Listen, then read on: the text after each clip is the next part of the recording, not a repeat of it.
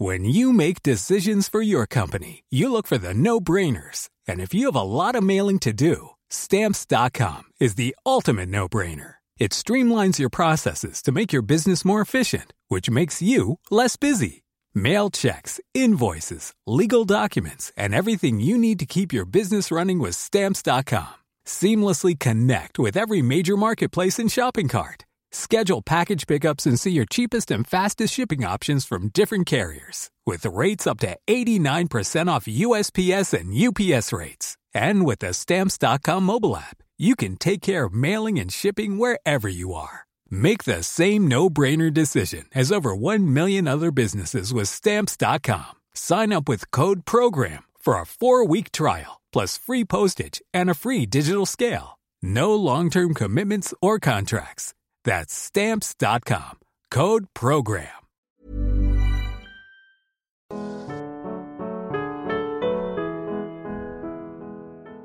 Intervention de François Santoni, doctorant en histoire ancienne à l'Université de Corse, qui soutiendra en octobre prochain une thèse relative à la réception d'Alexandre le Grand dans la Rome républicaine.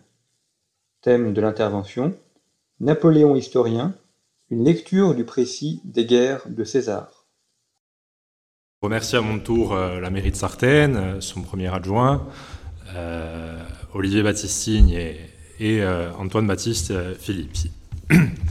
Alors le, titre convenu pour cette intervention était Napoléon historien, une lecture du précis des guerres de César. il y a, je le précise, un point d'interrogation dans ce titre. Euh, et je pourrais le, reformuler en posant la question, Napoléon est-il un historien? C'est évidemment une question euh, rhétorique à laquelle il faut répondre que non. Euh, Napoléon n'est pas un historien, pas au sens où on l'entend aujourd'hui en tout cas, ou c'est en tout cas également pas son activité principale, comme vous le savez. Et on me dira pourtant que euh, le précis euh, des guerres de César, pour ceux qui ont eu l'occasion de le parcourir et que je vais aborder ce soir, ne peut être euh, finalement qu'un ouvrage historique. Et il est vrai qu'une partie importante de ce dernier vise à établir les faits, ce qui est après tout le rôle premier de l'historien, qui est avant tout, au sens étymologique, un enquêteur. Mais le précis euh, n'est pas que cela. Il n'est pas que cela, car Napoléon y trouve euh, l'occasion de nous parler de lui à travers César. Euh, il a donc aussi la, la dimension, si ce n'est d'un testament politique, au moins d'une rétrospective sur la carrière de l'empereur, certes bien moins volumineuse et peut-être prestigieuse que d'autres ouvrages comme euh, le mémorial de Sainte-Hélène. Alors qu'est-ce que le, précis? C'est un petit ouvrage, un peu moins de 200 pages dans l'édition de, 1836, euh, qui est dicté euh, au valet marchand par Napoléon à Sainte-Hélène et qui retrace l'activité militaire de César depuis le début de la guerre des Gaules en 58 avant notre ère jusqu'à son assassinat à Rome en 44. Euh, pour, euh, pour, narrer ces, événements, l'empereur a, le mérite de se fonder sur des sources, ce qui le rapproche euh, d'une démarche historienne. Des sources qu'il semble plutôt bien connaître. Hein. Je donne un exemple. César écrit, avec des, guillemets, lui-même les commentaires sur la guerre des Gaules et sur la guerre civile, mais ce sont des, des membres de son entourage qui écrivent les commentaires sur les guerres d'Alexandrie, d'Afrique et euh, d'Espagne. Napoléon le sait, euh, et il dit notamment que la guerre d'Afrique euh, est écrite, je le cite, par un homme aussi médiocre que l'histoire de la guerre des Gaules est écrite par un homme supérieur. Il utilise aussi très occasionnellement hein, Plutarque et Suétone, mais il est toutefois incomplet puisque il semble ne jamais suivre des auteurs comme euh, Appien ou Dion Cassius, qui sont deux auteurs romains euh, d'expression grecque, certes tardifs, euh, mais qui peuvent apporter des informations capitales sur certains points de l'activité politique et militaire de César. Chaque chapitre du, précis est, divisé en deux parties. La première relève, comme je le disais, de l'établissement des faits, et c'est dans une seconde partie, à chaque fois, que Napoléon livre ses observations sur les faits en question. Dans ces observations, on a à peu près de tout. Euh, Napoléon peut y parler euh, du nombre de combattants engagés dans une bataille, euh, de la construction d'un camp par les légions, ou encore de la topographie. Le dernier chapitre, en revanche, qui est relatif à l'année 44 et donc à l'assassinat de César, lui fait figure d'exception. C'est-à-dire qu'il n'est pas divisé en deux parties, et Napoléon y développe, euh, nous le verrons plus tard, de longues observations mêlées à l'établissement des faits. Alors, de, ce que l'on trouve euh, dans le précis, je voulais vous entretenir de trois aspects euh, en particulier. le premier est la comparaison entre la guerre ancienne et la guerre moderne. Nous en parlions tout à l'heure sur le forum de la place Pourta. C'est le principal en termes de volume. Le second est la comparaison, plus ou moins explicite en fonction des, circonstances, euh, que Napoléon établit entre lui-même et César. La troisième, euh, à mon sens, dépasse largement la comparaison et confine à, une sorte de, projection. Hein. Euh, c'est-à-dire que Napoléon, lorsqu'il nous parle du suicide, de l'ascension de César, de son assassinat, euh, eh bien, à travers César, nous parle euh, aussi de lui. Avant d'entrer dans, le vif euh, du sujet, je dirais que si l'on y regarde d'assez près, très peu d'observations de Napoléon sont totalement innocentes. C'est-à-dire que très peu visent uniquement à une sorte d'érudition historienne. Et je tiens par ailleurs à, rappeler que y compris dans le précis, euh, Napoléon ne se présente pas comme un admirateur inconditionnel de César, loin de là. Euh, il le critique et le rabaisse, même plusieurs fois, euh, pour se rehausser lui-même, et va par exemple jusqu'à dire que César introduit une odieuse nouveauté, c'est son mot, en célébrant un triomphe sur des concitoyens en 1945. J'en profite justement pour euh, citer ce que dit Napoléon du traitement réservé aux Vénètes, qui est un peuple des Gaules vaincu par César. Euh, donc ce que dit Napoléon du traitement réservé aux Vénètes euh, par César, dont il a fait exécuter les membres de l'Assemblée. On ne peut que détester la conduite que tint César contre le Sénat de Vannes. Ils avaient donné lieu à César de leur faire la guerre, sans doute, mais non de violer le droit des gens à leur égard et d'abuser de la victoire d'une manière aussi atroce. Ces moyens ne remplissent jamais leur but. Ils exaspèrent et révoltent les nations. C'est une règle importante de bien traiter les prisonniers. Les Anglais ont violé cette règle de politique et de morale en mettant les prisonniers français sur des pontons, ce qui les a rendus odieux sur tout le continent. Alors, ici, c'est plutôt explicite. Hein. Euh, César est rabaissé ou, critiqué, non pas tant pour euh, rehausser Napoléon, mais surtout euh, pour rabaisser les Anglais. Vous voyez donc que c'est d'une brûlante actualité pour l'époque. autre exemple, cette fois à propos du, pont que César avait fait dresser sur le Rhin pour passer en, Germanie, là aussi dans le cadre de la guerre des Gaules. Napoléon dit que, je le cite encore, c'est un ouvrage qui n'a rien d'extraordinaire. Il l'est. Hein. et alors que jusque-là, les, observations étaient relativement courtes, euh, il va noircir dix pages pour nous expliquer que le pont de César n'a rien d'exceptionnel, mais surtout pour vanter les ponts qu'il a lui-même fait construire, notamment sur le Danube en 1809. Euh, Un autre thème euh, qui me semble important dans le précis est la comparaison entre, je le disais, la guerre ancienne et moderne. Je ne serai pas exhaustif et je me contenterai de m'arrêter sur quelques exemples, puisque le temps tourne. Euh, alors Napoléon insiste notamment sur la plus grande mortalité dans les batailles modernes que dans les batailles anciennes. Euh, il dit aussi, peut-être pour se rehausser là aussi euh, vis-à-vis de César, que, les généraux modernes sont plus exposés et prennent plus de risques que les anciens. Mais surtout, il digresse sur la nature de la guerre.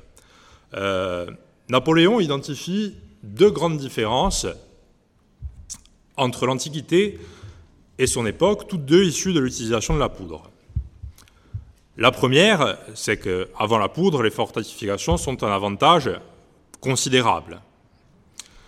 La seconde est l'ordre de bataille. Profond pour les anciens, mince pour les modernes, qui doivent pouvoir euh, déployer la plus grande force de feu possible en même temps. Napoléon va euh, jusqu'à pousser à, l'Uchronie hein, en allant imaginer une bataille entre euh, l'armée d'Alexandre ou une armée romaine et une armée de ligne moderne, la dernière étant évidemment victorieuse. J'en profite pour noter une petite erreur de l'empereur qui affirme, je le cite, que la Légion et la phalange, dans quelque situation qu'elles fussent attaquées, soit de front, soit par le flanc droit ou par le flanc gauche, faisaient partout face sans aucun désavantage. Or, ce qui est vrai pour la Légion ne l'est pas pour la phalange, et Olivier Battistini le sait, les batailles de Sinocéphale et de Pinda le démontrent. Alors, ce n'est pas la seule erreur de, Napoléon, hein, une mauvaise interprétation, et deux autres me semblent euh, intéressantes. Euh, premièrement, Napoléon dit, je le cite encore, euh, les armées anciennes se battent à l'arme blanche, se battant à l'arme blanche avaient besoin d'être composées d'hommes plus exercés. C'était autant de combats singuliers.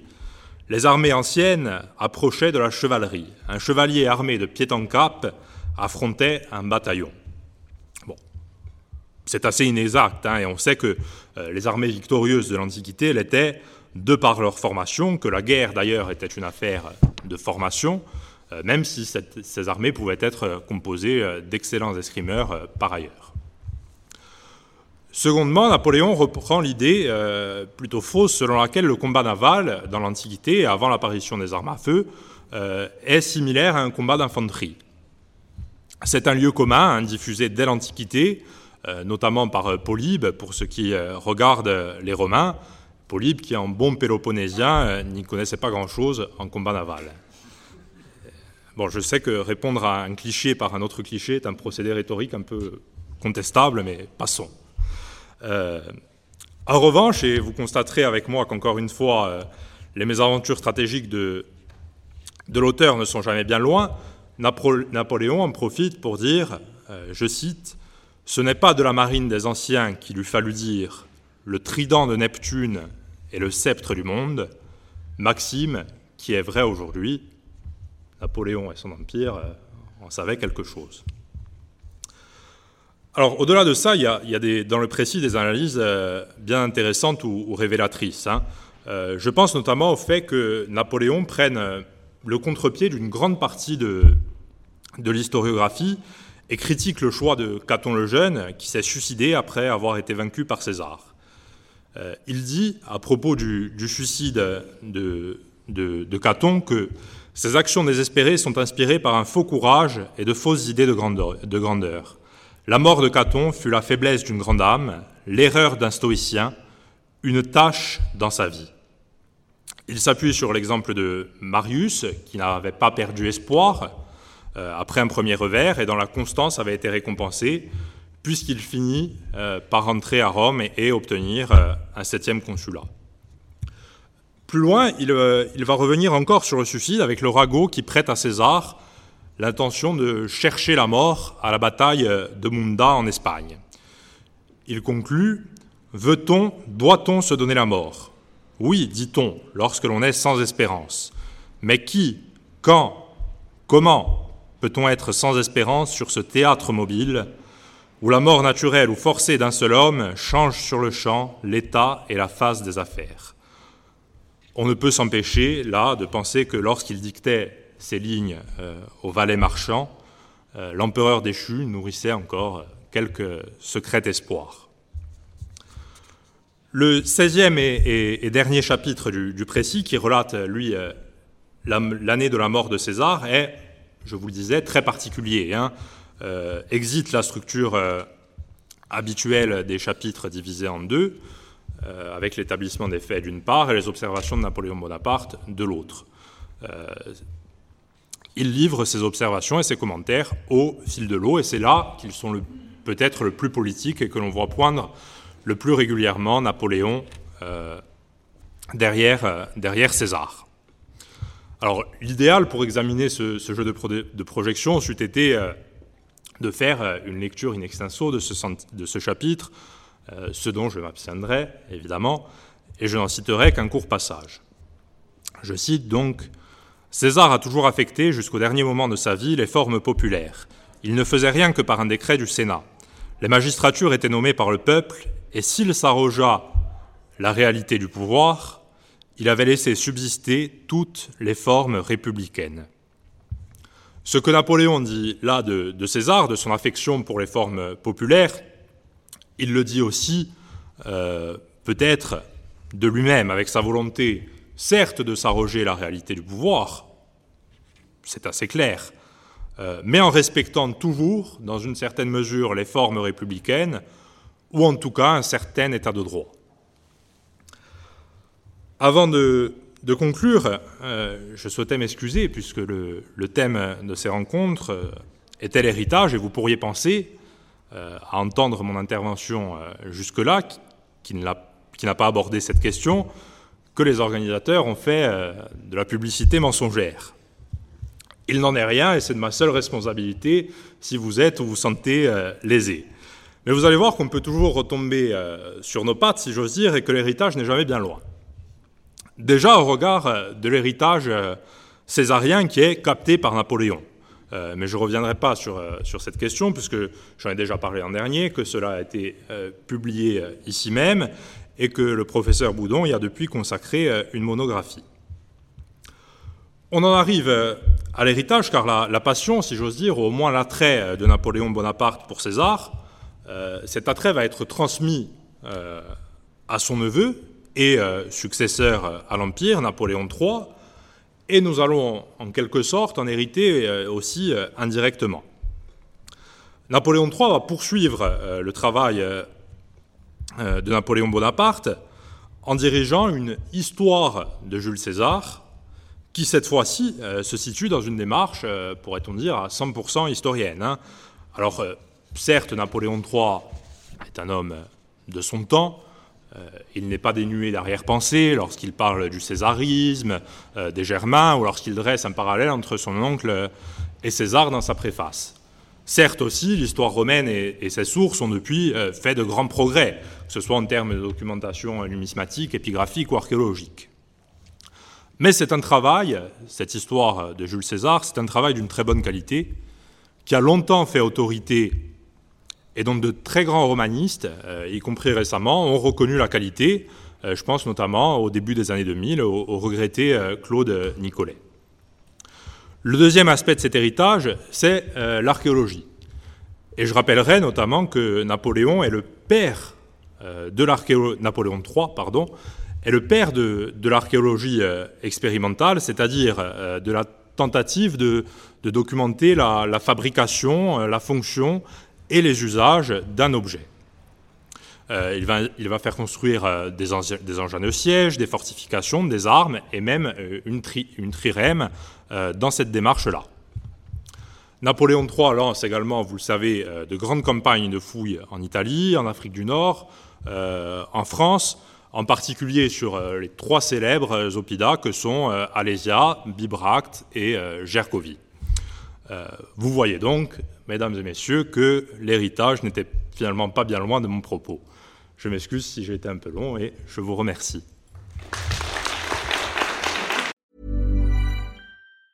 Planning for your next trip? Elevate your travel style with Quince. Quince has all the jet setting essentials you'll want for your next getaway, like European linen, premium luggage options, buttery soft Italian leather bags, and so much more. And is all priced at 50 to 80% less than similar brands. Plus, Quince only works with factories that use safe and ethical manufacturing practices. Pack your bags with high-quality essentials you'll be wearing for vacations to come with Quince. Go to quince.com slash pack for free shipping and 365-day returns.